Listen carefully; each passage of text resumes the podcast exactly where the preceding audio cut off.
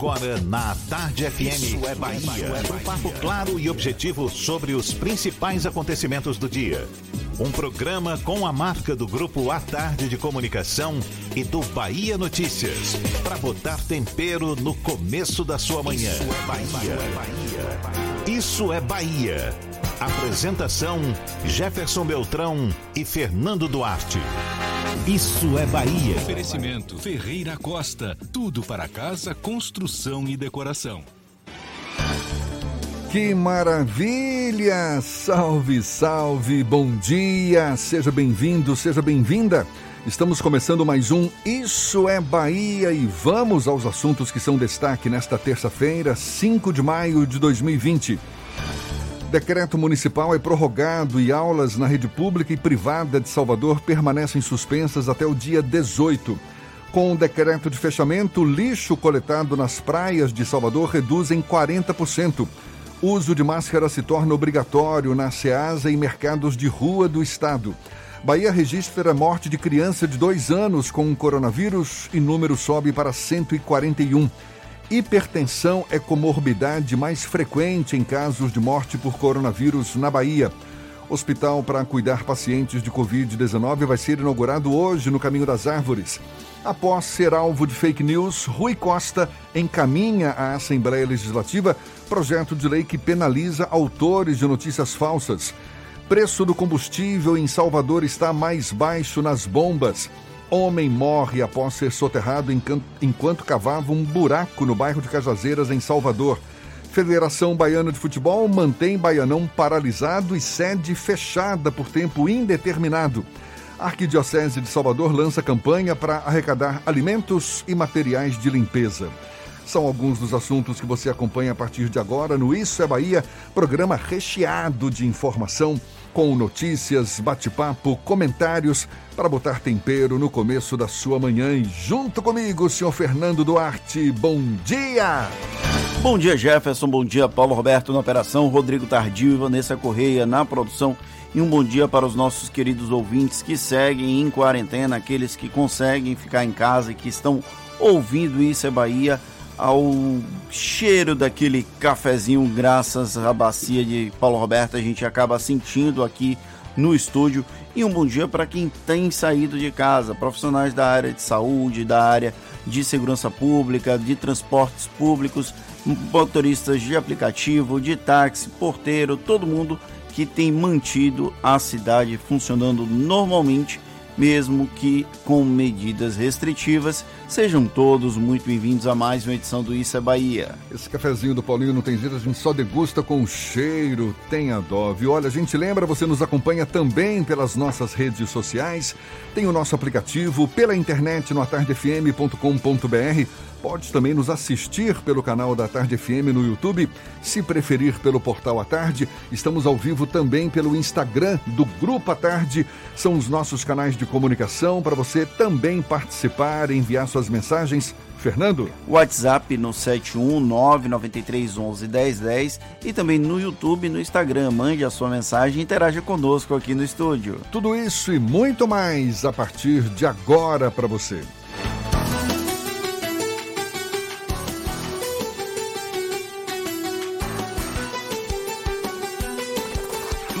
É Bahia. Previsão do tempo. Previsão do tempo. Uma terça-feira que amanheceu com o céu nublado, mas também com aberturas de sol, tanto que o sol já brilha em algumas áreas aqui na capital baiana. Neste começo de manhã, a temperatura agora é de 26 graus. É sinal de que vem mais chuva por aí ou é o sol que vai brilhar, quem sabe? Reaparecer com mais força nesta terça-feira. Quem tem as informações é Ives Macedo. Bom dia, Ives. Olá, Jefferson, muito bom dia para você. Bom dia, Fernando Duarte, Paulinho, todo mundo ligado aqui na programação da Tarde FM no programa Isso é Bahia. Olha, Jefferson, a circulação de ventos marítimos vai estimular a formação de nuvens carregadas sobre Salvador e região metropolitana nesta terça-feira. O tempo por aqui deve continuar instável, com chuva em vários momentos do dia, muitas nuvens e poucas aberturas de sol. Quem for sair do isolamento social, precisa sair de casa, tem compromissos essenciais, precisa então levar um guarda-chuva. Nesta terça-feira tem alerta para chuva com moderada forte intensidade que deve ser localizada e pode vir acompanhada de raios e de rajadas de vento. Em Salvador e região metropolitana, a mínima é de 23 e a máxima de 28 graus. Coronavírus, não deixe que ele viaje com você. Juntos vamos vencer essa pandemia. CCR, viva seu caminho. É contigo, Jefferson. Eu volto já já com a previsão do tempo para o interior do estado. Então até já, senhor Ives, agora 7 e 8 na Tarde FM. Isso é Bahia. A Prefeitura de Salvador confirmou a extensão das medidas restritivas por mais 15 dias na capital baiana. Os decretos mantêm fechados, por exemplo, shoppings, cinemas, praias, isso até o dia 18 de maio.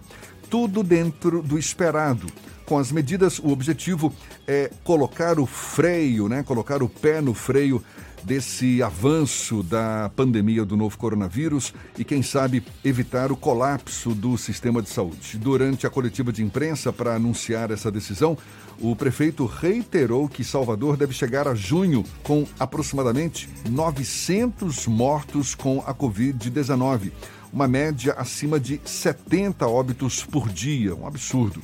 Ou seja, não é descartada a hipótese de fechamento mandatório, o chamado lockdown na capital baiana. Esse cenário é tema do comentário político de Fernando Duarte. Isso é Bahia. Política. A Tarde FM. Perdoe-me os otimistas, mas o pessimismo em meio à pandemia do novo coronavírus parece ser fundamental e os cenários desenhados até aqui não são lá muito animadores. Por mais contraditório que possa parecer, precisamos manter a calma. Teremos terra arrasada em um futuro próximo, ainda que muita gente insista em negar o problema. Estamos agora no aguardo do chamado lockdown, o fechamento mandatório, que não deve acontecer, não deve tardar a acontecer aqui na Bahia, infelizmente. Os primeiros sinais de que o fechamento deve acontecer foram dados pelo prefeito de Salvador, Semineto, durante a coletiva de imprensa para anunciar a extensão das medidas restritivas na capital baiana até o dia 18 de maio. Ao citar a possibilidade de fechar bairros, isso ficou implícito. O gestor insistiu que o cenário esperado pela prefeitura é mais otimista do que o moderado previsto por pesquisadores. A Semineto não foi incisiva ao tratar da possibilidade de lockdown. Está certo, não cabe a ele gerar pânico na sociedade, mas a curva ascendente de casos e a perspectiva de que devemos entrar o mês de junho com a média de mais de 70 mortos por dia é assustadora. Quem pensa o contrário talvez não tenha senso da realidade dura que bate à porta. No mês de março, quando eu era questionado quanto tempo Salvador passaria por medidas restritivas, eu previa com certo grau de otimismo uma paralisação de shoppings, academias, cinemas e outras atividades por no mínimo 60 dias. Como chegaremos a esse marco muito em breve, agora eu já não prefiro mais exercer essa posição de mandinar. É possível que vivamos momentos de abertura e fechamento por algum tempo, até que uma vacina ou remédio esteja disponível e acessível à população. Porque não adianta ter a vacina, ter o remédio e eles não estarem disponíveis para a população. Ah, mas o pico da contaminação já não vai ser quando previsto originalmente, no final de maio. Que bom!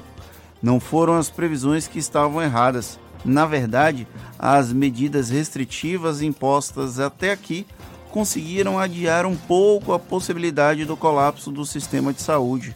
Por isso, autoridades públicas já trabalham o mês de junho como o provável início do momento crítico da pandemia na Bahia. Gestores como ACM Neto e o governador Rui Costa admitiram há algum tempo que é apenas uma questão de tempo para o quadro se agravar. Para nossa sorte, ambos têm se mantido firmes em atrasar as cenas tristes que vimos na Itália, na Espanha, aqui no vizinho Equador e até mesmo em cidades brasileiras como Manaus. O inferno parece logo ali. A única alternativa viável é tentar encarar tudo isso de maneira menos pessimista. Alguém aí tem alguma fórmula para isso? É, senhor Fernando, essa possibilidade é absolutamente concreta, essa de fechamento mandatório, de lockdown. Aliás, ela já vem sendo discutida desde o início da crise. Foi adotada primeiro na China, depois na Itália, na Espanha, e já há quem diga que o Brasil caminha para se tornar o novo epicentro dessa pandemia no mundo, com o número crescente de casos, de mortes provocadas pelo novo coronavírus. Claro, a Bahia ainda não está nesse nível, mas os números indicam a gente deve caminhar sim para um cenário cada vez mais delicado, mais trágico e que possivelmente resulte nesse fechamento mandatório, nessa medida extrema né, de você não ter que sair de casa. Infelizmente, a gente pode correr o risco de viver esse tipo de situação, sim. Nós já temos três cidades no Brasil com o lockdown, na região metropolitana de São Luís. Um juiz federal determinou o fechamento mandatório da cidade, dessas três cidades na região metropolitana. E uma coisa absurda, ele passou a ser ameaçado de morte por ter determinado o lockdown. É uma situação extremamente complexa, tem muitas vertentes, muitas variáveis. Nós não gostaríamos que esse ponto chegasse, mas infelizmente parece que não vai ser evitável. Pois é, agora são 7h14 e olha aí, a suspensão das aulas nas redes pública e privada de ensino de Salvador, assim como o fechamento de estabelecimentos comerciais não essenciais, essa suspensão foi prorrogada por mais 15 dias. O anúncio foi feito pelo prefeito ACM Neto. A medida, válida até o dia 18 de maio, também se aplica a shoppings, parques, casas de show Segundo a Prefeitura, o objetivo é combater o avanço do novo coronavírus. A Semineto afirmou que o calendário de aulas vai ser reposto assim que a pandemia passar, mas que é possível que o ano letivo de 2020 seja concluído no ano que vem. Academias, cinemas, teatros, casas de espetáculos, parques infantis, shopping centers, clubes sociais recreativos e esportivos, praias, salões de beleza, barbearias e clínicas estéticas devem permanecer fechados. No caso dos bares, restaurantes e lojas de conveniência, continua sendo autorizado apenas o sistema de entrega e retirada de alimentos. Enquanto as praias de Salvador seguem fechadas por decreto do prefeito Assemineto, a Limpurbe identificou uma redução de quase 40% na coleta dos resíduos na orla da capital baiana. Isso segundo informações divulgadas ontem pelo órgão. No mês de abril do ano passado, foram recolhidos mais de 36 toneladas de lixo, enquanto no mesmo período de 2020 foram 22 toneladas, somando uma queda de 39%. As praias de Salvador estão fechadas até o dia 18 deste mês. E a Bahia registrou até a noite de ontem mais sete mortes de pacientes infectados pelo novo coronavírus. Foram 13 mortes em 24 horas segundo o boletim divulgado pela Secretaria de Saúde do Estado da Bahia. Uma delas é uma criança de dois anos que morava em Piauí. O número total de mortes chegou a 141 no estado. O número total de infectados é de 3.374. De acordo com a CESAB, na Bahia, dos 742 leitos disponíveis do SUS exclusivos para a Covid-19, 382 possuem pacientes internados, o que representa uma ocupação de 51%. Já o Brasil chegou a 7.343 mortes e mais de 108 mil casos. As infecções do coronavírus no mundo passaram de 3 milhões e meio ontem e as mortes se aproximam de 250 mil, de acordo com uma contagem da agência de notícias Reuters. São números cada vez mais horrorosos. Agora, 7 e 17 na tarde FM.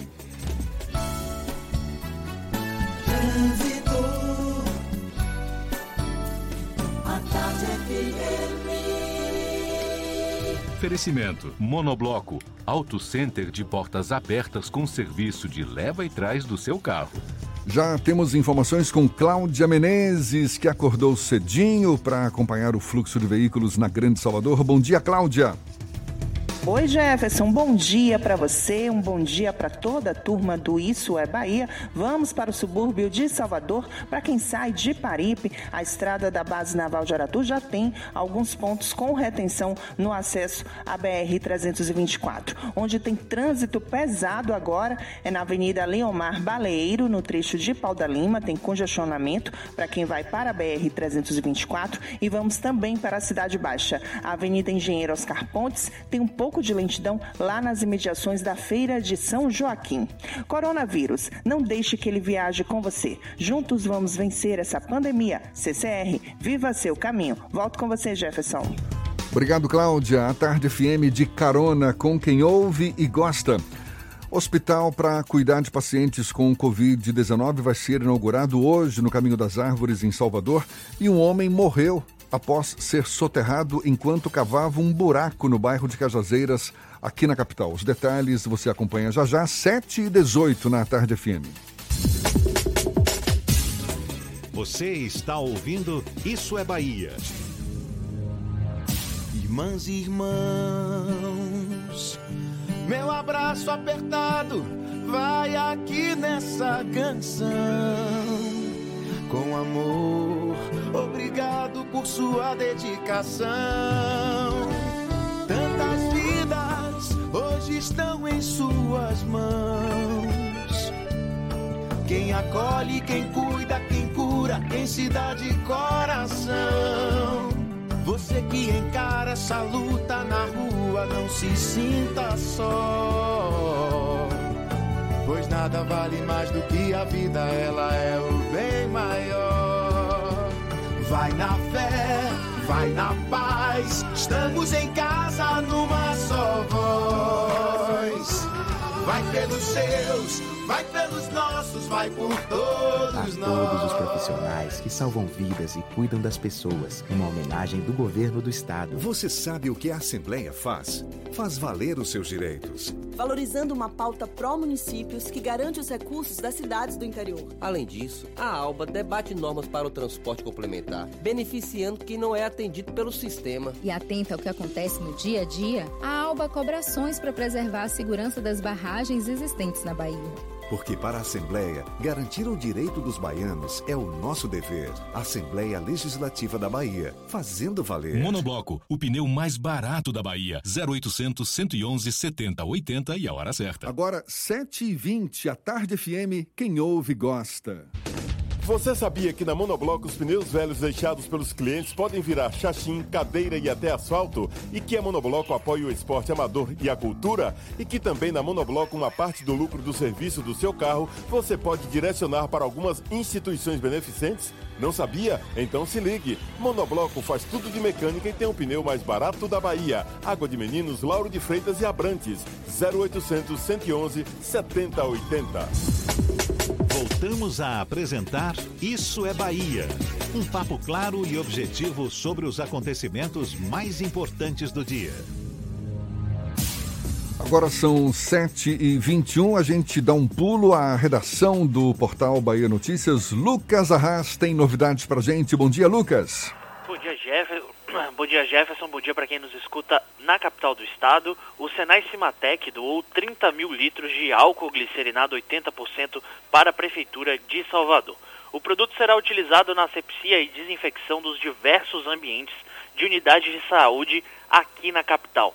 O álcool é mais uma das armas para evitar a contaminação pelo novo coronavírus. E o Partido Republicanos da Bahia colocou o nome do ex-deputado estadual Manassés à disposição para compor chapa com o pré-candidato do governo Bruno Reis para as eleições desse ano. Lembrando que Manassés, apesar de ser oferecido à chapa de Bruno Reis, é ex-aliado do governador Rui Costa e era do PSD, partido do senador Otto Alencar. Eu sou Lucas Arraes, falo direto da redação do Bahia Notícias para o programa Isso é Bahia. É com vocês aí do estúdio. Valeu, Lucas. 7 e 22 um hospital exclusivo para tratar pacientes com Covid-19 vai ser inaugurado hoje aqui em Salvador. É o Itaigara Memorial, localizado na Alameda das Espatódias, no Caminho das Árvores. A cerimônia está marcada para logo mais às 10 horas e deve contar com as presenças do prefeito ACM Neto e também do secretário municipal da Saúde, Léo Prats. O hospital, que era particular, foi requisitado administrativamente em abril pela Prefeitura para combater o novo coronavírus. E vão ser 47 leitos de UTI, todos equipados com ventiladores pulmonares. O internamento vai ser feito por meio do sistema de regulação. Aproximadamente 300 profissionais vão atuar no tratamento dos pacientes incluindo médicos, enfermeiros e técnicos em enfermagem. Um homem de 39 anos morreu após ser soterrado ontem no bairro de Cajazeiras 4, aqui na capital baiana. Segundo informações da Defesa Civil, ele cavava um buraco quando a terra cedeu. Caso aconteceu na rua Recanto dos Pássaros. A vítima, identificada como Ildésio Oliveira, fazia um tipo de fundação para a obra que tinha começado no local. Segundo o diretor da Codesal, Sóstenes Macedo, a construção era irregular sem a técnica devida. Outras casas próximas foram notificadas por causa do risco de desabamento. Com isso, algumas delas vão ter que ser demolidas. Por causa da pandemia do novo coronavírus, muitas incertezas pairam sobre a economia, o que afeta milhões de brasileiros. O governo procura ajudar com auxílio emergencial por um lado, as empresas procuram achar novos caminhos para se manter no mercado, enfim. Como as pessoas em geral devem se comportar em relação às finanças que agora, que agora podem estar seriamente ameaçadas? É o que a gente conversa neste momento com o consultor financeiro Alex Cruz, nosso convidado aqui no Isso é Bahia. Seja bem-vindo. Bom dia, Alex. Bom dia, Jefferson. Bom dia, Fernando. É, agradeço pelo convite. Bom dia a todos os ouvintes né, do programa Isso é Bahia, da Tarde FM. É... Pois Alô? é.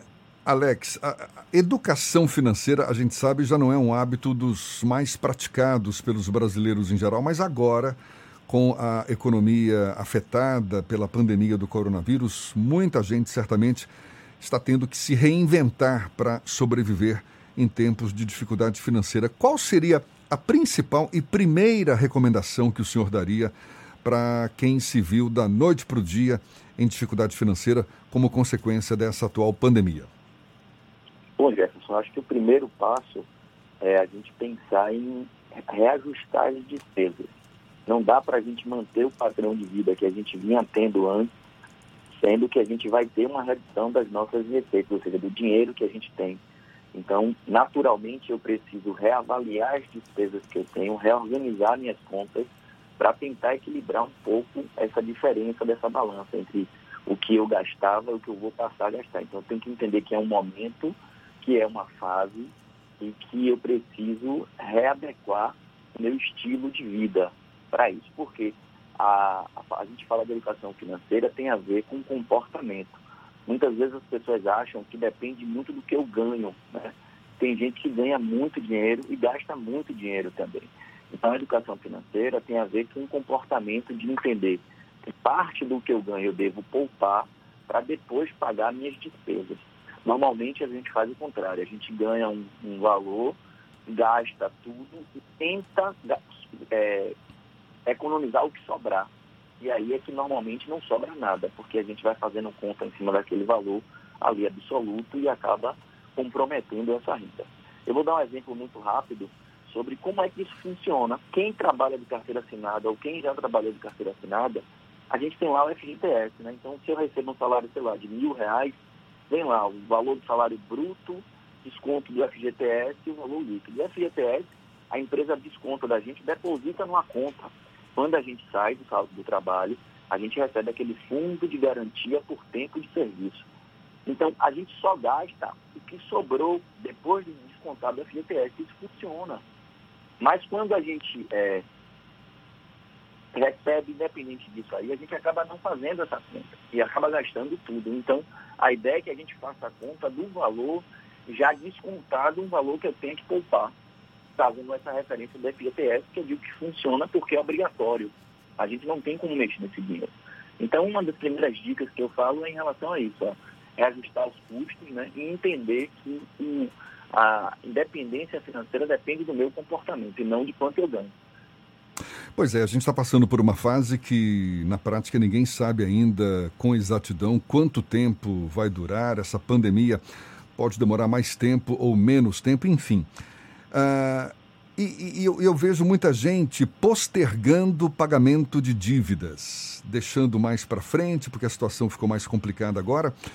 Existe um risco natural, porque mais cedo ou mais tarde você vai ter que acabar pagando essas dívidas. Mas como administrar as dívidas que todos os dias estão aí batendo nas nossas portas? Enfim, esse também é um desafio, não é, Alex? Sem dúvida. É, a gente tem algumas medidas que podem ser tomadas, né? Então, por exemplo, é, a Anatel permite que você suspenda, por exemplo, o contrato de telefonia e celular por até quatro meses, dentro de um período de um ano. Então, essa é uma alternativa. O contrato fica suspenso. Você tem duas, três pessoas numa mesma casa e que essas pessoas estão ali usando uma internet compartilhada, de caso Wi-Fi, alguma coisa assim. Mas, mesmo assim, continuam com planos de valores elevados de telefone e internet. Tem os financiamentos que podem ser prorrogados. É recomendado, Jefferson, eu vou te responder, Fernando se você tem caixa, se você tem dinheiro para conseguir pagar tudo, o melhor é que você pague, porque tudo isso que vai ser prorrogado vai acabar entrando juros. Só que é o seguinte, para quem não tem dinheiro suficiente, a ideia é que a gente não zere esse caixa, não fique sem dinheiro na mão, porque, como o Fernando estava falando mais cedo aí, a gente tem previsões, a gente nunca passou por nada igual, nem parecido. Então a gente não sabe o dia exato que isso vai acabar por mais que assim, a prefeitura daqui a 15 dias resolva abrir o comércio aos poucos, que resolva voltar às aulas daqui a 30 dias, isso vai ser gradativo e nada impede, não estou sendo aqui tão pessimista, assim, não quero causar o pânico, mas nada impede de ter um surto maior e as medidas restritivas tenham que retomar, retomar, retomar ser retomadas. Então, é, e aí, o que, é que a gente vai fazer? O auxílio é previsto para três meses mas pode durar mais tempo. Então, é, desde agora, eu já tenho que pensar nesse futuro que é amanhã. Então, desse auxílio que eu estou ganhando, se eu puder poupar uma parte disso, ótimo. Por quê? Sendo muito sincero, tem pessoas que é, precisam mesmo de dinheiro, estão com necessidade, estão, assim, é, passando fome, então precisam ter pão, alimento, mas tem gente que ainda acha que está de férias. E aí quer fazer churrasco, quer fazer confraternização, quer comprar, e às vezes coisas além do que deveria. Como eu disse no início, eu tenho que trabalhar com uma ideia de que eu estou passando por um momento, uma fase, então que eu vou trabalhar, é, eu vou viver ali com o mínimo possível para me manter. Eu tenho que primeiro passar por essa turbulência. Depois que eu passar por isso tudo, eu vou resolver as outras coisas. Alex, quando você fala, você tem usado muito para a pessoa física, para uma figura, uma pessoa normal. Mas essas dicas elas também são extensíveis para os pequenos negócios, para as pequenas empresas, para os microempreendedores individuais? Sem dúvida, Fernando. É, eu trabalho muito com empresa e assim, o grande desafio de qualquer empresa, independente de pandemia, é não zerar o caixa, ou seja, é não ficar sem dinheiro na conta. Por quê? Às vezes você vende e não recebe. Então, tem empresas que às vezes têm lucro, tem muita empresa que fecha mais por falta de caixa do que por falta de lucro. Como assim, Alex? Eu estou vendendo, estou tendo lucro, mas eu não recebi dinheiro, estou com uma inadimplência alta, é, eu estou com uma despesa elevada, enfim. Então, às vezes, mesmo que minha empresa esteja rodando ali, às vezes eu estou vendendo num prazo grande, né, de três, quatro, cinco vezes, e não estou recebendo isso em, em, tempo suficiente, não tenho capital de giro. Então, o desafio de qualquer empresa é não zerar o caixa. Por isso que eu falo, se eu puder prorrogar empréstimo, se eu puder suspender financiamento, se eu puder suspender os contratos de telefone, reavaliar os contratos de pessoal, então toda empresa é, antes mesmo da pandemia, a ideia é que a empresa tenha uma reserva de emergência, assim como a empresa, como uma pessoa física. Então, eu tenho que ter uma reserva de emergência, porque a gente nunca sabe o que, a gente, que vai acontecer. E a gente fala muito disso no discurso. Só que as pessoas nunca acham que vão acontecer algo dessa proporção. Né? Tem empresas que que, vão quebrar, que tem empresas que já quebraram nessa crise. Tem empresas que, infelizmente, vão quebrar, mas tem empresas que vão passar por isso e vão voltar mais forte. Agora sim, Fernando, tem empresas que já estavam muito assim com a corda no pescoço, já não tinha caixa, já não faziam os investimentos é, adequados, já não faziam uma gestão desses recursos financeiros. E aí a crise veio, é, eu faço uma analogia, você está ali no meio para atravessar um rio com um barcozinho que já está furado, você não cuida, não, não investe nele, e aí veio uma tempestade, a probabilidade daquele barco afundar é maior, porque você já vinha ali capengando, né? Como a gente diz no popular. Então é esse o cuidado que a gente tem que ter e, sem dúvida, se aplica às empresas. Eu tenho amigos que perguntam, ah, Alex, mas os juros depois, aí depois a gente vai ter que sentar, renegociar tudo, mas o desafio agora é passar por essa, por essa onda, né?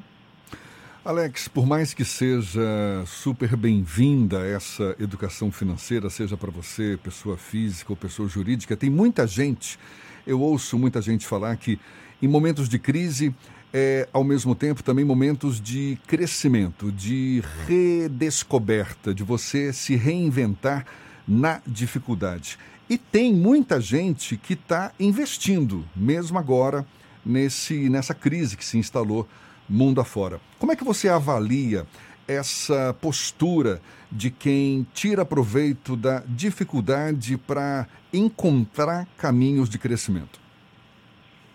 Perfeita a sua colocação. Primeiro que isso é histórico, né? As grandes, tem grandes empresas aí que cresceram é, diante de problemas. A, a, crise tira a gente da zona de conforto. Eu falo que a zona de conforto é quentinha e pegajosa. É tipo aquela cama quente ali no dia de chuva que a gente não quer sair dela. Então, a gente, é a hora que a gente para para se reinventar. Olha só, Jefferson, nesse momento, a gente tem é, diversas empresas que estão congeladas, esperando um auxílio do governo, esperando, empresas e pessoas, tá? Esperando isso tudo passar para voltar ao normal, que não tem mais normal. E tem muita gente que tem se movimentado bastante. Então, é, quem está correndo vai sair com certeza mais forte de tudo isso. E é um momento, sim, porque se a gente pegar o mercado digital, por exemplo, eu falo que acelerou em 5 ou 10 anos aí. Né? Tem gente que pensava em colocar um delivery e colocou isso em menos de uma semana para funcionar. Tem gente que não tinha site, praticamente não tinha presença digital e colocou isso para funcionar em questão de dias. E vou dizer uma outra coisa que é, eu acho que tem pouca gente falando, mas eu vou ter talvez a ousadia de falar. Eu vou dar um exemplo trazendo agora para pequeno mesmo, micro investidor, a gente tem o auxílio emergencial. Então, para uma pessoa é em torno de 600 reais. Se for uma chefe de família, é 1.200 reais. Eu queria fazer uma divisão aqui que é importantíssima. Tem uma parte da população que precisa desse dinheiro para comer, para sobreviver, então está lá desesperado para receber esse valor. Mas tem uma parte da população que esse dinheiro, por incrível que pareça, vai entrar como extra. Como assim um extra, Alex? pessoas que já estavam desempregadas ou que já tinham um emprego informal e que continuam com esse emprego informal durante o período da crise, dependendo do ramo que ela esteja. E esse dinheiro não era esperado. Não estou dizendo que era um extra, que não era esperado. Às vezes tem alguém numa família que já vivia da renda de outra pessoa, que já tinha, e vai receber isso como um plus. Mas, em vez de pensar em pegar esse dinheiro para investir e ganhar dinheiro, normalmente está pensando em como gastar esse dinheiro. Né? O grande problema, e aí eu volto a falar do início que eu estava comentando, que tem a ver com comportamento. É isso Poucas pessoas pensam em como investir esse dinheiro. Como, se eu pegar quem está recebendo R$ 1.200 aí, multiplicar por três meses, dá R$ 3.600. Já dá para fazer algum tipo de investimento. Mas se você conversar com as pessoas, eu dou um exemplo, né? Pega as crianças que a gente tem em casa hoje, você que está ouvindo a gente ali pega um filho seu e faz um exemplo, uma simulação que você vai dar 5, 10, 20, 50 reais para ele fazer alguma coisa. Normalmente, a maioria dessas crianças vai dizer que vai comprar alguma coisa, vai comprar um doce, uma bala, uma camisa, o que for. Poucas vão dizer que vão economizar ou que vão economizar parte disso. Então, quando a gente fala de educação, o reflexo disso é façam esse exercício depois com as crianças, os filhos, os sobrinhos, os primos, os parentes de vocês. Maravilha. É. Qualquer educação financeira certamente passa por uma revisão do comportamento de cada um de nós e tomara que as pessoas, em geral, nesse momento, revejam, não é? seus valores, seus comportamentos na relação com o dinheiro e consigam identificar um caminho mais saudável para sobreviver com dignidade, com força nesse momento de pandemia. Alex Cruz, consultor financeiro, muito obrigado pela sua disponibilidade, pela atenção dada aos nossos ouvintes. Um bom dia para você. Obrigado a todos, obrigado Jefferson, obrigado Fernando, obrigado a todos os ouvintes, tenham um bom dia. A gente lembra que essa conversa vai estar disponível logo mais nos nossos canais no YouTube, Spotify, iTunes e Deezer, 22 para as 8 na tarde FM.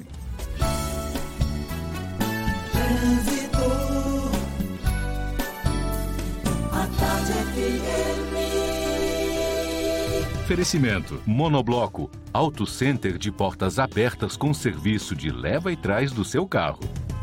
Temos novas informações com Cláudia Menezes. É você, Cláudia. Oi, Jefferson. Vamos voltar para a Cidade Baixa agora, porque já tem bastante movimentação nas imediações do terminal do Ferryboat. A Avenida Engenheiro Oscar Pontes tem lentidão. Já começa esse trânsito desde a saída da calçada para quem vai para o comércio. E por falar no Ferryboat, lá no terminal, o próximo ferry tem saída às 8 da manhã. Coronavírus, não deixe que ele viaje com você. Juntos vamos vencer essa pandemia. CCR, viva seu caminho caminho. Volto com você, Jefferson. Obrigado, Cláudia. A Tarde FM de carona com quem ouve e gosta. E falando em motoristas, o preço do combustível em Salvador está mais baixo nas bombas. A gente fala mais sobre o assunto já já. Agora, 21 para as 8 na Tarde FM. Você está ouvindo Isso é Bahia. Você sabe o que a Assembleia faz? Faz valer os seus direitos. Lutando para evitar a saída da Petrobras e manter empregos e investimentos no Estado. Também cria políticas que valorizam as mulheres, os negros, o público LGBT e a oferta de uma educação de qualidade para indígenas. E ainda dão prioridade de matrícula em escolas públicas às crianças filhas de vítimas de violência doméstica. Porque para a Assembleia, garantir o direito dos baianos é o nosso dever. Assembleia Legislativa da Bahia, fazendo valer. Você sabia que na Monobloco toda a energia elétrica utilizada para consertar o seu carro é captada de placas solares? E que o óleo trocado do seu carro vai para reciclagem para ser refinado novamente? E que na Monobloco os pneus velhos deixados pelos clientes podem virar chachim, cadeira e até asfalto? Não sabia? Então se ligue. Monobloco faz tudo de mecânica e tem o pneu mais barato da Bahia. Água de Meninos, Lauro de Freitas e Abrantes. 0800 111 7080. Central Papelaria. Os melhores preços e a maior variedade em material escolar e escritório da Bahia e a hora certa. A tarde FM, 22 para as 8. 3369 mil. Central Papelaria, variedade assim você nunca viu. 3369 mil, é só ligar. 3369 mil. Central Papelaria, você encontra tudo em material escolar. Tudo pro seu escritório, variedade fácil de estacionar. 3369 Ligue 3369 mil. A maior variedade em material escolar e de escritório. Central Papelaria Lauro de Freitas. 3369 mil. Voltamos a apresentar Isso é Bahia. Um papo claro e objetivo sobre os acontecimentos mais importantes do dia. Agora 7h40, 20 minutos para as 8 horas na Tarde FM. Temos notícias da redação do Portal à Tarde. Thaís Seixas é quem está a postos. Bom dia, Thaís. Oi, Jefferson, bom dia. Bom dia, Fernando, e a você que acompanha o nosso programa. O transporte intermunicipal vai ser suspenso em mais 21 cidades baianas a partir de amanhã, totalizando 113. A decisão está publicada na edição de hoje do Diário Oficial e tem o objetivo de conter o avanço do coronavírus no estado. Entre os municípios afetados pela medida estão Pilão, Arcado, Pojuca, Serrinha e Serra do Ramalho. O decreto também autoriza a retomada do transporte intermunicipal em Capim Grosso, Floresta Azul, Gongogi, Irecê, Itabela, Itapebi e Rio do Pires, que estão há 14 dias ou mais sem novos casos da Covid-19. E a Câmara dos Deputados aprova em primeiro turno o substitutivo do Senado da PEC do Orçamento de Guerra. Os parlamentares rejeitaram os destaques ao texto base e o segundo turno deve ocorrer hoje.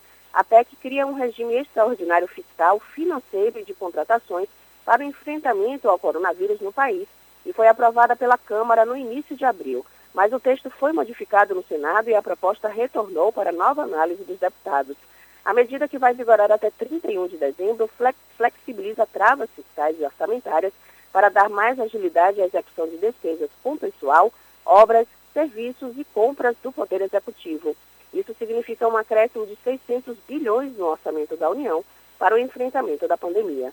Essas e outras notícias estão no portal Atarde, atarde.com.br. E vamos ouvir agora as dicas da Macita. Shows, dança, teatro, música, diversão. Ouça agora as dicas da Marcita com Márcia Moreira.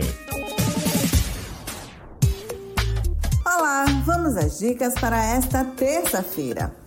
Além de mexer com a rotina de milhões de pessoas, o distanciamento social decorrente da pandemia do coronavírus pode afetar também o equilíbrio emocional. Hoje, o professor, psicólogo e mestre em educação Marcos Meyer ministra a palestra Como trabalhar o socioemocional de alunos e famílias diante da crise. O especialista vai dar dicas importantes sobre como as pessoas podem manter a mente saudável e se reinventar para superar este momento. Transmissão ao vivo e gratuita a partir das 6 da tarde no canal da Conquista Solução Educacional no YouTube. O Teatro Castro Alves vai promover na internet três cursos gratuitos sobre o universo da música sinfônica. São oferecidas três turmas: a linguagem musical no contexto da Orquestra Sinfônica, com Alexandre Loureiro, às segundas-feiras Grandes compositores de música clássica, com Karina Martins Seixas às terças, e iniciação à flauta doce com Ibitu Smetak às quartas-feiras. As aulas acontecem sempre das 10 da manhã às 10h45 e inscrições podem ser feitas até o dia 6 de maio no site tca.ba.gov.br. Mais dicas para curtir de casa no meu Instagram, Dicas da Macita. Beijos e fica em casa. Isso é Bahia. Apresentação: Jefferson Beltrão e Fernando Duarte. A Tarde FM. Quem ouve, gosta. Olhe, para quem está recorrendo ao home office, ao trabalho em casa que tem sido adotado aí tanto por profissionais autônomos como por funcionários de diversas empresas públicas e privadas em meio à pandemia do novo coronavírus, um acessório que também ganhou força nessa época é o fone de ouvido. E as pessoas devem ficar atentas, atentas tanto ao tempo quanto à forma de uso desse equipamento para evitar problemas auditivos. A gente aprofunda mais o assunto conversando agora com a médica otorrinolaringologista Clarice Saba. Nossa convidada aqui no Issa Bahia, seja bem-vinda. Bom dia, doutora Clarice. Bom dia, tudo bom, Beltrão? Como é que vão? Bom dia a todos. Tudo ótimo, isso também vai servir para todos nós aqui que somos profissionais do rádio. A gente usa fone de ouvido direto, né, o tempo todo. Quais os problemas que podem ser causados por conta do mau uso do fone de ouvido, doutora Clarice? Então, você fez a entrada muito bem. Você tocou nas duas coisas principais que a gente tem que prestar atenção ao usar o fone de ouvido. É o tempo e a intensidade do som.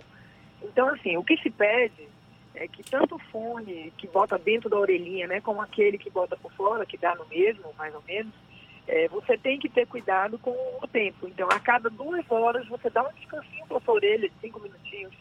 E é, a intensidade deveria nunca ultrapassar a metade da potência do aparelho que você está usando. Porque senão você corre o risco de lesar, sim, o que a gente chama de cóclea, que é o computadorzinho do ouvido e você pode ter o primeiro sintoma é o zumbido e você pode ter sim perda auditiva, claro, repito, a depender do tempo e intensidade que você está ouvindo aquele som.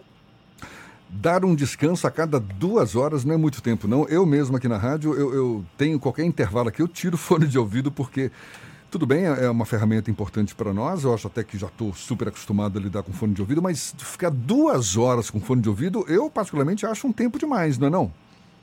Pois é, é um tempo demais, mas é o tempo que a orelha não vai sofrer lesão se você estiver ouvindo na altura ideal. Se você estiver ouvindo muito alto, claro que esse tempo diminui. É como trabalhar na indústria.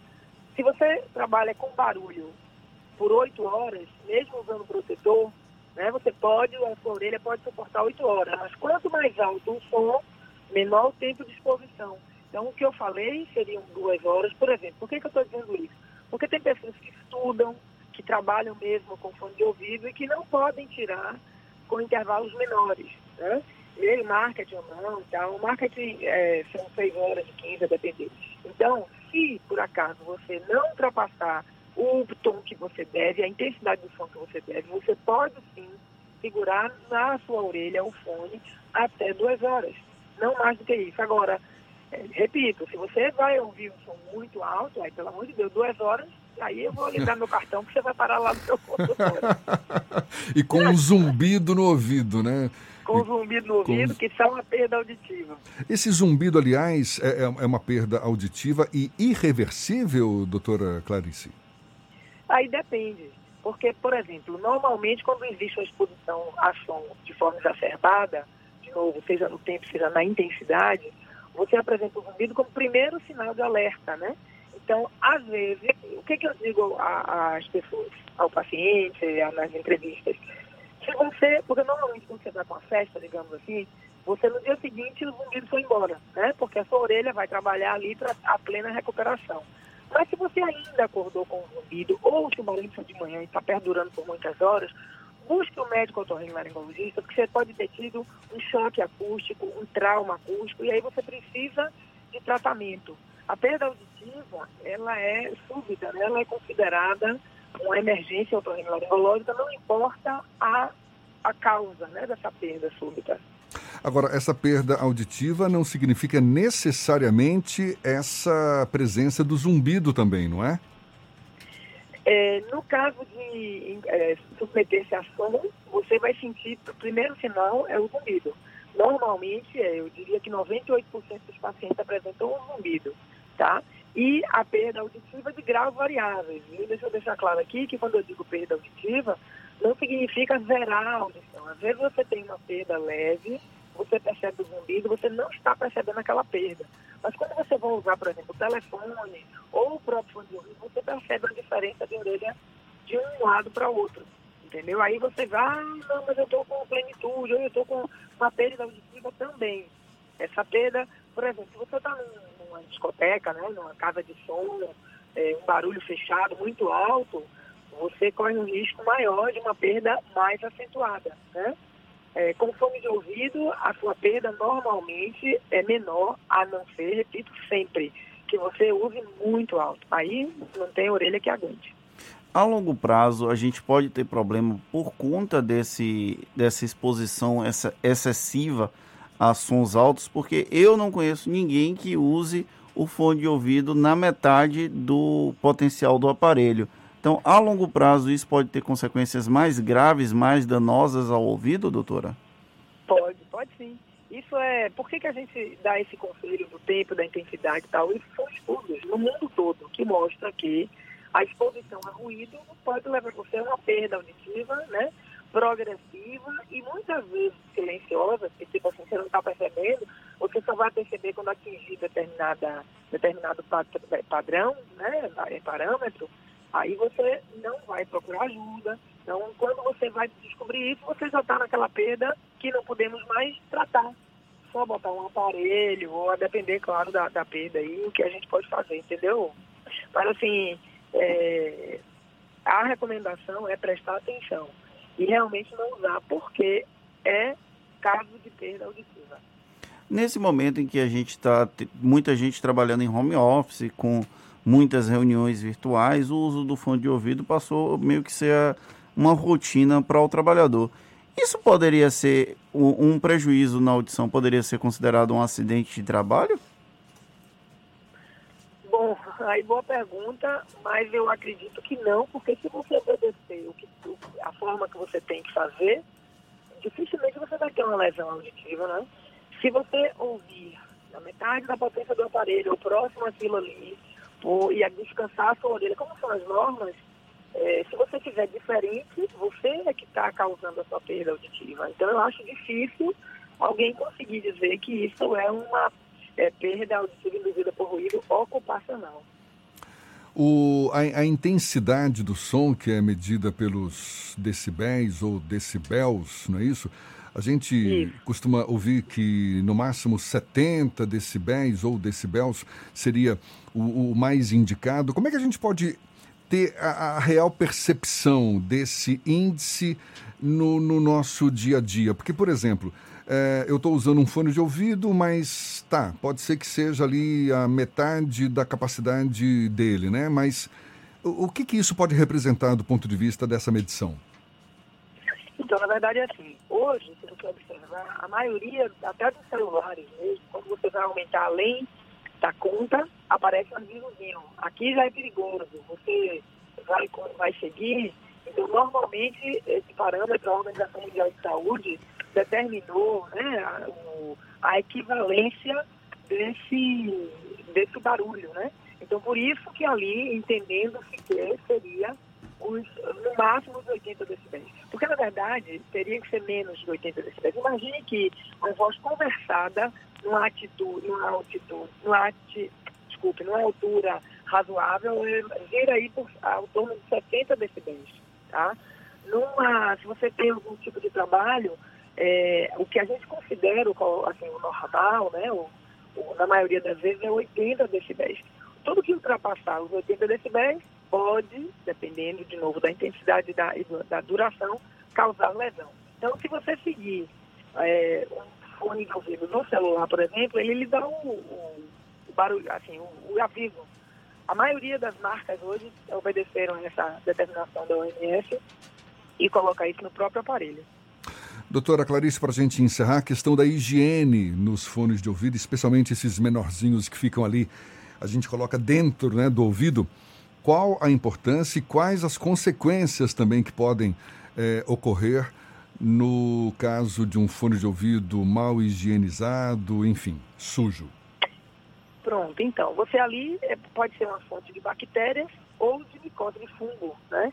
Então você tem que ter cuidado, inclusive eu digo isso muito, aonde você deixa o seu fone de ouvido, porque as pessoas não prestam muita atenção. Largam um fone de ouvido em qualquer lugar. Então, de novo, sua pergunta é muito pertinente, porque se deixar num lugar que tenha fungo, que tenha bactéria, por exemplo, o fungo adora a umidade. Se a sua orelha estava molhada e aquela espuminha você deixou ali, aquela espuminha vai ficar úmida. Então você, você tem maior facilidade, por exemplo, em ter fungo, né? Uma micose ali naquele fone e quando você usar o seu, você se contaminar. E, se possível, nunca é, é alguém fazer uso em conjunto, tipo, cada um tem seu fone de ouvido, para que você não contamine. Vai que uma pessoa está com inflamação com a bactéria ou com fungo na orelha, se a outra pessoa inadvertidamente pega e usa, a pessoa não lavou o fone, não usou o fone, não fez a higienização do seu fone, você pode ser contaminado. Tá certo. Doutora Clarice Saba, médica otorrino laringologista, sabe tudo de ouvido, nariz e garganta. Muito obrigado pelos seus esclarecimentos e um bom dia para a senhora. Um bom dia, eu que agradeço. Tenham todos uma boa semana. Obrigada. Até logo. Essa conversa também vai estar disponível logo mais nos nossos canais no YouTube, Spotify, iTunes e Deezer. Cinco minutos para as oito na Tarde FM. Isso é Bahia. Economia. A Tarde FM. Bom dia, Jefferson. Bom dia, Fernando. Bom dia, ouvintes da Rádio Tarde FM. Ontem, nosso índice Ibovespa fechou em 79 mil pontos, com baixa de menos 1,40%, devido aos reajustes com mercados globais que caíram no feriado de 1 de maio, enquanto a nossa bolsa estava fechada. Enquanto isso, o dólar fechou em alta de 0,90%, fechando o dia a R$ 5,53. Além disso, os destaques negativos do dia ficam para a Embraer, que além do fracasso com acordo com a Boeing, divide incerteza com desinteresse dos chineses e possível aporte do BNDES 26 anos após a sua privatização. Além da Gol, que também apresentou forte queda nas ações após a empresa adiar a divulgação dos seus balanços e publicar resultados não auditados, divulgando um prejuízo líquido de 2,26 bilhões de reais no primeiro trimestre de 2020. E para hoje, o foco do investidor fica na divulgação do PMI dos Estados Unidos, dado que mede a temperatura da economia.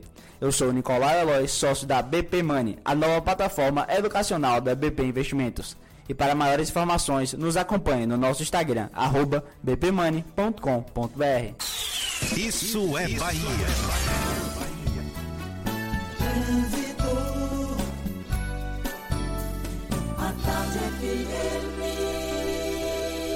Oferecimento: Monobloco, Auto Center de portas abertas com serviço de leva e trás do seu carro. Para você que já está circulando de carro por aí ou vai pegar o carro já já, Cláudia Menezes, mais uma vez com informações valiosas. Cláudia. Oi, Jefferson, voltei com mais informações. A suburbana já tem um pouco de lentidão lá no Lobato em direção à calçada por causa da movimentação nos mercados da região. Quem sai de Paripe encontra a estrada da base naval de Aratu bem intensa em direção à BR 324 agora. Onde continua muito congestionado é lá em Pau da Lima, na Avenida Aliomar Baleiro, sentido BR 324. Coronavírus, não deixe que ele viaje com você. Juntos vamos vencer essa pandemia. CCR, viva seu caminho. Volto contigo, Jefferson. Obrigado, Cláudia. A Tarde FM de carona com quem ouve e gosta. A gente faz um intervalo e volta já já para falar para toda a Bahia, 7h57 na Tarde FM. Você está ouvindo Isso é Bahia. Irmãs e irmãos, meu abraço apertado vai aqui nessa canção. Com amor, obrigado por sua dedicação. Tantas vidas hoje estão em suas mãos. Quem acolhe, quem cuida, quem cura, quem se dá de coração. Você que encara essa luta na rua, não se sinta só. Pois nada vale mais do que a vida, ela é o bem maior. Vai na fé, vai na paz, estamos em casa numa só voz. Vai pelos seus, vai pelos nossos, vai por todos a nós. todos os profissionais que salvam vidas e cuidam das pessoas. Uma homenagem do governo do estado. Você sabe o que a Assembleia faz? Faz valer os seus direitos. Valorizando uma pauta pró-municípios que garante os recursos das cidades do interior. Além disso, a ALBA debate normas para o transporte complementar, beneficiando quem não é atendido pelo sistema. E atenta ao que acontece no dia a dia, a ALBA cobra ações para preservar a segurança das barragens existentes na Bahia. Porque para a Assembleia, garantir o direito dos baianos é o nosso dever. Assembleia Legislativa da Bahia, fazendo A valer. Embasa presta serviços essenciais à população. Por conta do coronavírus, durante três meses, clientes inscritos na tarifa social com consumo de até 25 metros cúbicos não pagarão a conta de água. São mais de 800 mil baianos em vulnerabilidade social beneficiados. Mas a Embasa precisa continuar operando e investindo. Por isso, contamos com você que não está nessa lista. Pague sua conta em dia. Saiba mais em embasaemação.com.br. Embasa, a serviço da nossa gente.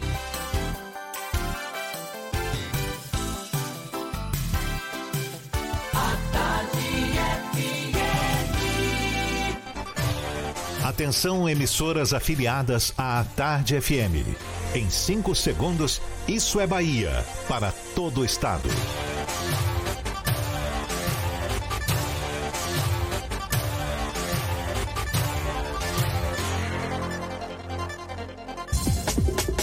Ar, Isso é Bahia.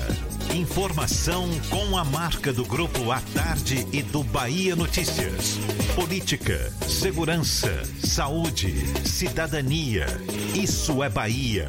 Apresentação: Jefferson Beltrão e Fernando Duarte. A Tarde FM. Quem ouve, gosta. Que maravilha! Salve, salve! Bom dia! Seja bem-vindo, seja bem-vinda! A partir de agora temos Isso é Bahia em rede com emissoras de todas as regiões do estado. E vamos aos assuntos que são destaque nesta terça-feira, 5 de maio de 2020. Decreto municipal é prorrogado e aulas na rede pública e privada de Salvador permanecem suspensas até o dia 18 de maio. Com o decreto de fechamento, lixo coletado nas praias de Salvador reduz em 40%. Uso de máscara se torna obrigatório na SEASA e mercados de rua do estado. Bahia registra a morte de criança de dois anos com coronavírus e número sobe para 141. Hipertensão é comorbidade mais frequente em casos de morte por coronavírus na Bahia.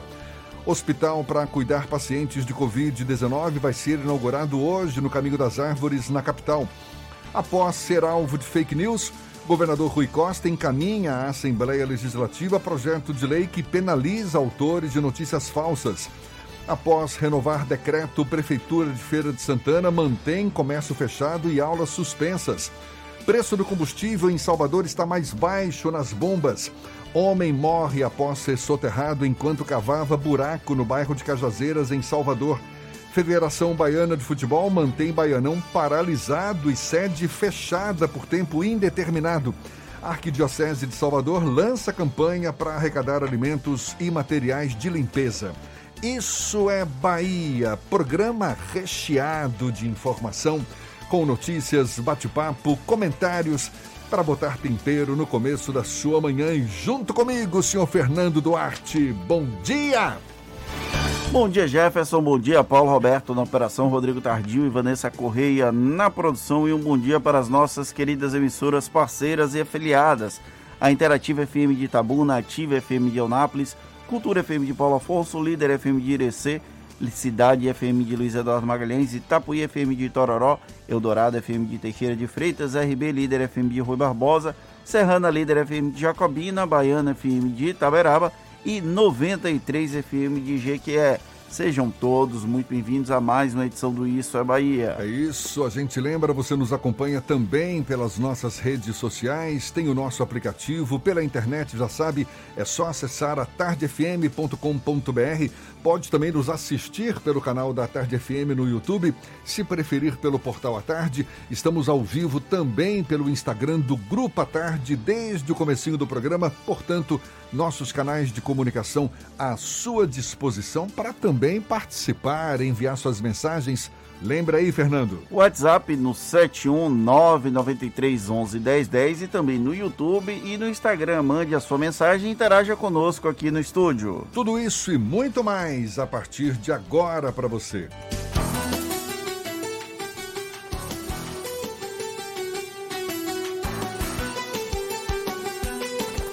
Isso é Bahia. Previsão do tempo.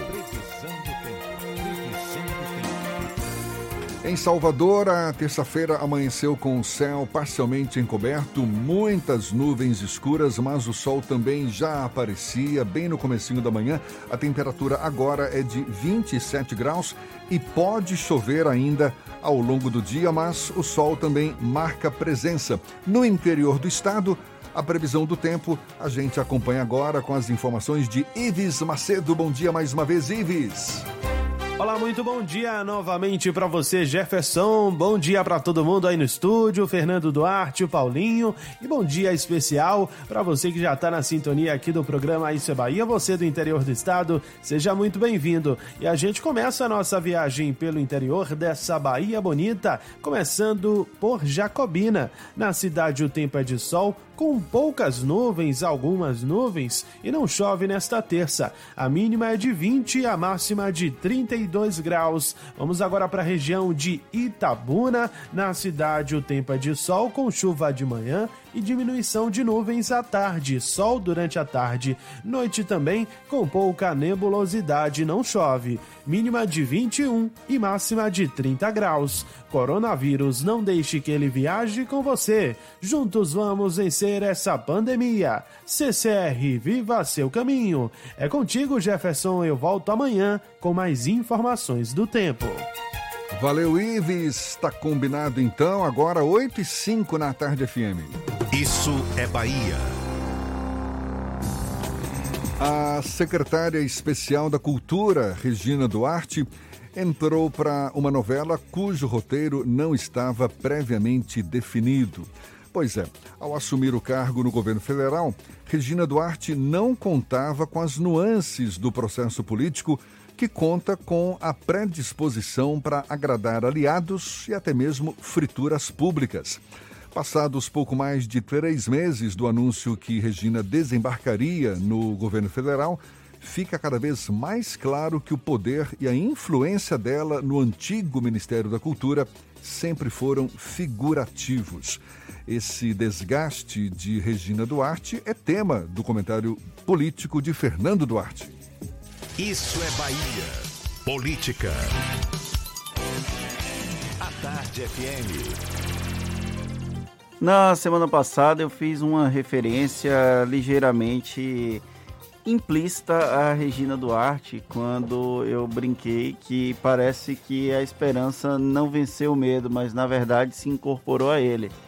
O vídeo clássico das eleições de 2002, quando o então eterno candidato Luiz Inácio Lula da Silva disputava o pleito contra José Serra, viralizou muitos anos depois. A Regina Duarte dizendo que tinha medo de quando o PT assumisse o poder. E aí agora a Regina Duarte efetivamente passou a integrar um governo. No final de janeiro foi anunciada como secretária especial da Cultura, que seria o equivalente ao Ministério da Cultura, apesar de não ter o mesmo status e o mesmo orçamento, se bem que orçamento e status de ministério há algum tempo a gente já não tinha. E aí criou-se uma expectativa muito grande com a chegada da namoradinha do Brasil no governo federal. Eu até então não tinha nem falado muito dela, desde quando ela foi nomeada, porque havia uma expectativa muito grande, ela é uma figura muito conhecida, muito querida dos brasileiros.